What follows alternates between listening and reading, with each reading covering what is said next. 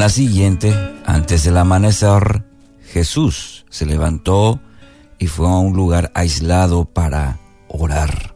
Marcos 1:35. El texto de hoy comienza con la frase a la mañana siguiente, eh, por lo que inmediatamente entendemos que será necesario saber qué pasó el día anterior para comprender el significado de este texto, eh, tan sencillo acto por parte de Jesús. Y en el libro de Marcos nos dice que cuando llegaron a Capernaum, el Señor vivió un día intenso. Enseñó la sinagoga, liberó a un hombre poseído de un espíritu inmundo, ministró a la suegra de Pedro, que estaba postrada con una fiebre. Esa tarde, después de la puesta del sol, le llevaron a Jesús muchos enfermos y endemoniados. El pueblo entero se juntó a la puerta para mirar. Entonces Jesús sanó a mucha gente que padecía de diversas enfermedades eh, y expulsó a muchos demonios. Eh, capítulo 1, versículo 32 al 34 nos, nos detalla esto.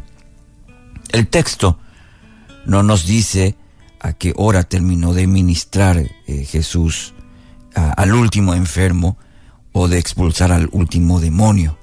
Marcos solamente nos dice que, que eran muchos los necesitados. Y Jesús se entregó a la tarea de sanar, de consolar, de liberar, de proclamar el mensaje, tal cual había anunciado el profeta Isaías al hablar de Cristo. No cabe duda de que debe haber sufrido un enorme desgaste, tanto físico y emocional. Los discípulos aún eran novatos para aliviar esta tarea. Cuando uno se entrega a ministrar a, los, a las necesidades del pueblo, uno acaba agotado eh, normalmente. Eh, impartir de la gracia que hemos recibido tiene también su costo como lo ilustra claramente la sanidad de la mujer con la hemorragia continua que encontramos en Marcos 5. Ahora, frente a esta sensación de profunda fatiga de Jesús, estoy seguro de que eh, yo por lo menos hubiera optado por quedar quizás un rato más en la cama el otro día. Eh, buscaría de esta manera reponer las fuerzas después de, ministrar, de trabajar tanto el día anterior. Pero mirando este texto, Jesús, sin embargo, no se quedó eh, descansando en la cama ese día, sino que buscó otra clase de renovación, aquella que solamente se consigue, mi querido oyente, en la intimidad con el Padre. Repito, buscó otra clase de renovación, aquella que solamente la encontramos en la intimidad con el Padre. El texto nos dice que se levantó antes del amanecer, mientras los discípulos probablemente dormían, el maestro salió a buscar un lugar solitario donde pudiera disfrutar de la comunión con su Padre.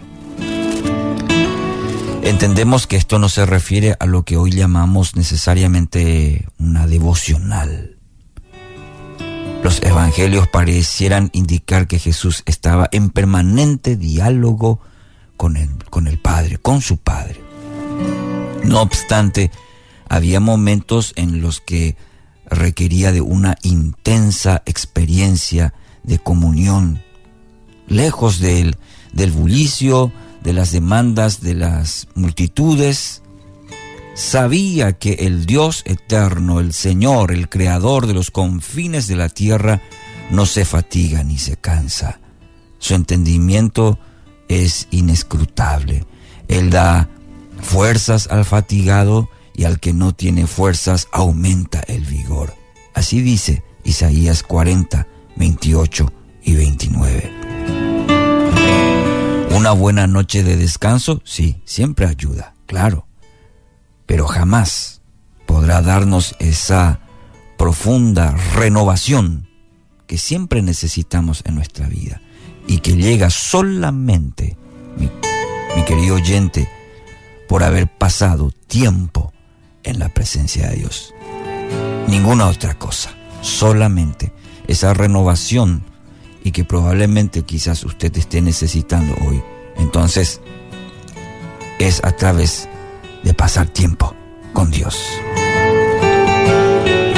Esta característica parece ser el común denominador de todos los héroes y las heroínas de fe a lo largo de la historia del pueblo de Dios. Fueron personas que no eh, mezquinaron tiempo para dedicar a buscar al Señor en la intimidad y la soledad de esos espacios donde se disfruta de esa comunión sagrada que renueva y transforma. Así que no olvide, si está buscando una renovación, presencia de Dios. Cultive esa presencia. No hay mejor lugar para recibir la fuerza, el poder y la renovación.